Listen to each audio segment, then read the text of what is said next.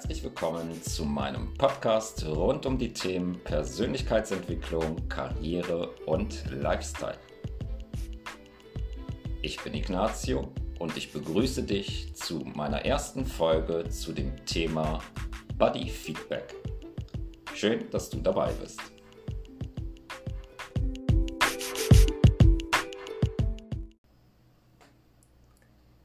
Denn egal wie, bei jeder menschlichen Begegnung hinterlassen wir einen Eindruck.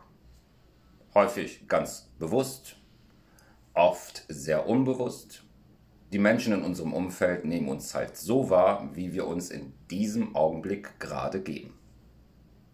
Möchten wir Eindruck schinden, achten wir vermutlich ganz besonders auf die Kleiderwahl oder auf unsere Ausdrucksweise. Nicht weniger bedeutend für den Gesamteindruck ist allerdings unsere Körperhaltung, denn auch sie vermittelt einiges über uns an das Gegenüber.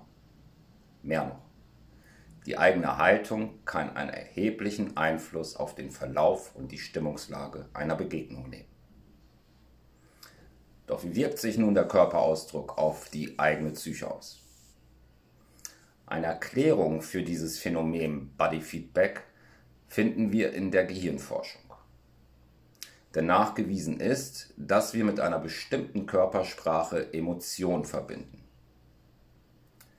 Ebenso interessant ist aber der Aspekt der Einflussnahme auf unsere eigene Gefühlswelt.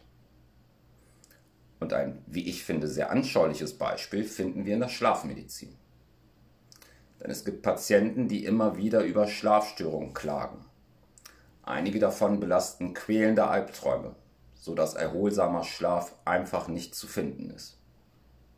Klar, die Pharmaindustrie kann ganz kurzfristig Lösungen anbieten, doch auf lange Sicht sind Medikamente keine Alltagslösung.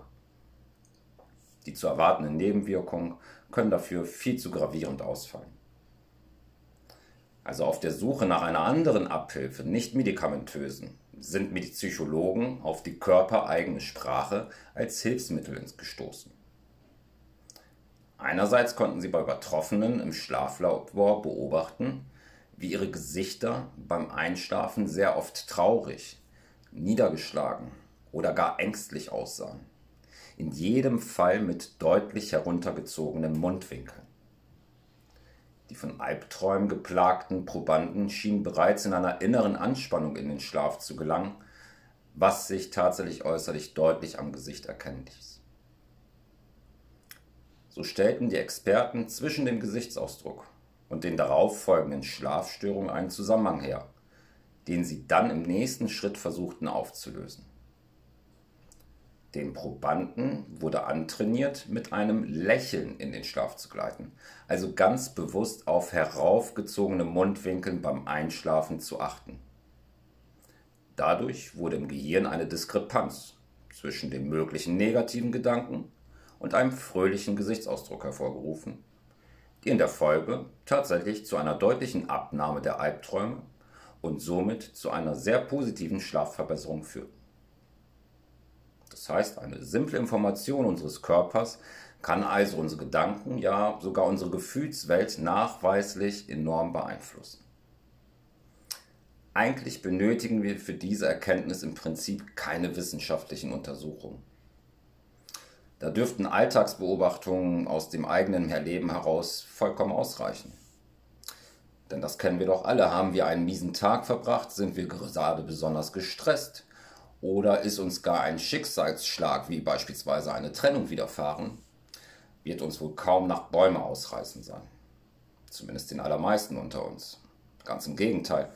Unsere ganze Körperhaltung wird die Niedergeschlagenheit ausdrücken indem wir zum Beispiel einen gebückten oder eingekehrten Gang haben.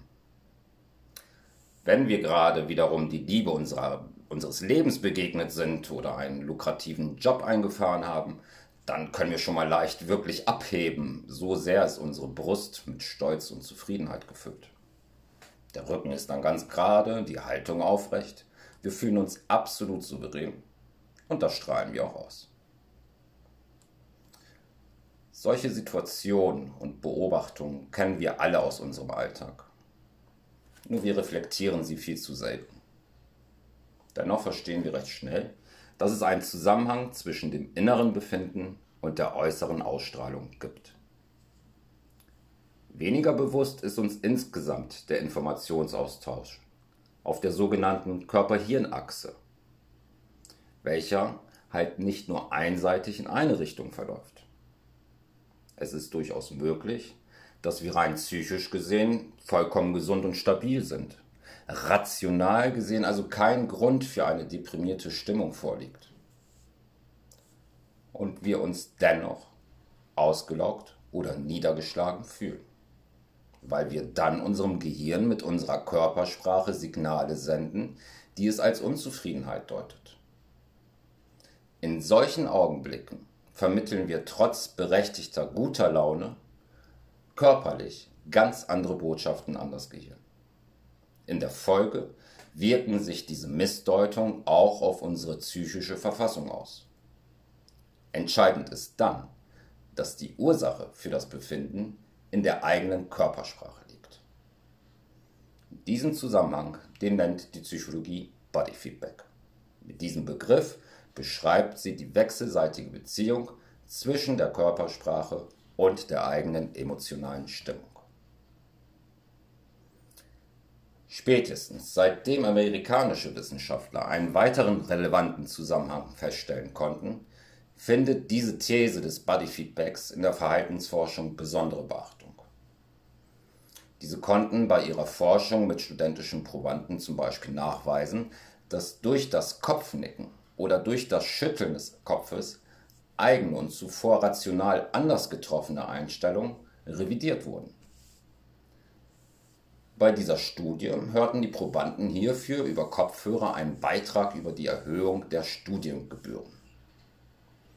Also ein Thema, wo Studenten jetzt nicht gerade total in Euphorie ausbrechen darüber. Einige Studenten sollten während des Zuhörens dauernd mit dem Kopf nicken. Ein anderer Teil sollte den Kopf schütteln und die übrigen Probanden sollten während des Zuhörens den Kopf ruhig halten. Das Ergebnis beeindruckte tatsächlich selbst die Untersucher. Denn es zeigte sich ganz deutlich, dass die Kopfnicker im Anschluss eine positive Haltung zu der Erhöhung der Studiengebühren hatten, während die Kopfschüttler ihr allesamt negativ gegenüberstanden. Die Studenten, die ihren Kopf während der Hörprobe einfach ruhig halten sollten, sprachen sich mehrheitlich neutral in Bezug auf die Studiengebührenerhöhung aus. Es ließ sich also sehr anschaulich nachweisen, wie sehr Körperhaltung und Reaktion unbewusst Einfluss auf die eigenen Einstellungen nehmen. Aber auch nicht anders verhält es sich mit der Kreativität. Denn auch hier konnten Wissenschaftler Relationen herstellen. Sozialpsychologen ließen für eine Studie ihre Versuchspersonen in zwei Gruppen aufteilen. Gruppe 1 sollte über einen gewissen Zeitraum durchgehend Schlangenlinien zeichnen. Also sie blieben stets in einer flüssigen Bewegung. Während die zweite Gruppe aufgefordert wurde, eckige Linien zu zeichnen. Sie waren somit in ihren Bewegungen abgehakt und sind sehr starr vorgegangen. Anschließend wurden beiden Gruppen die Aufgabe gestellt, eine eigene Zeitung kreativ zu gestalten also ganz frei Schnauze sozusagen. Dabei konnte in der ersten Versuchsgruppe, welche zuvor flüssige Bewegungen ausgeführt hatte, bei der Gestaltung der Zeitung bei weitem eine höhere Kreativität gemessen werden. Zweite Gruppe wiederum tat sich sehr schwer mit der Umsetzung der gestellten Aufgabe. Es wurde nicht wirklich eine besonders anschauliche oder kreative Zeitung. Bedeutet dies nun alles, dass es für mein emotionales und psychisches Wohlbefinden genügt, wenn ich ab jetzt lediglich auf meine Körpersprache achte? Leider nicht ganz. Denn zur psychischen Gesundheit und Stabilität gehören natürlich ganz viele unterschiedliche Komponenten. Sollte dich also ein schwerer Schicksalsschlag ereilen, wirst du ihn kaum nur weglächeln können. Dennoch lohnt es sich, den Aspekt des Bodyfeedbacks viel mehr in die eigene Reflexion mit einzubeziehen. um so die eigene Körpersprache auf positive Verbesserungen hin zu überdenken. Wie uns zum Beispiel das eingangs erwähnte Beispiel aus dem Schlaflabor verdeutlicht hat. Wir können unseren Körper bewusst nutzen, um unser Gehirn auszudrücken. Durch unsere Körperhaltung und Sprache ist es uns möglich, Einfluss auf unsere Emotionen, Gedanken, Einstellungen und die Kreativität zu nehmen.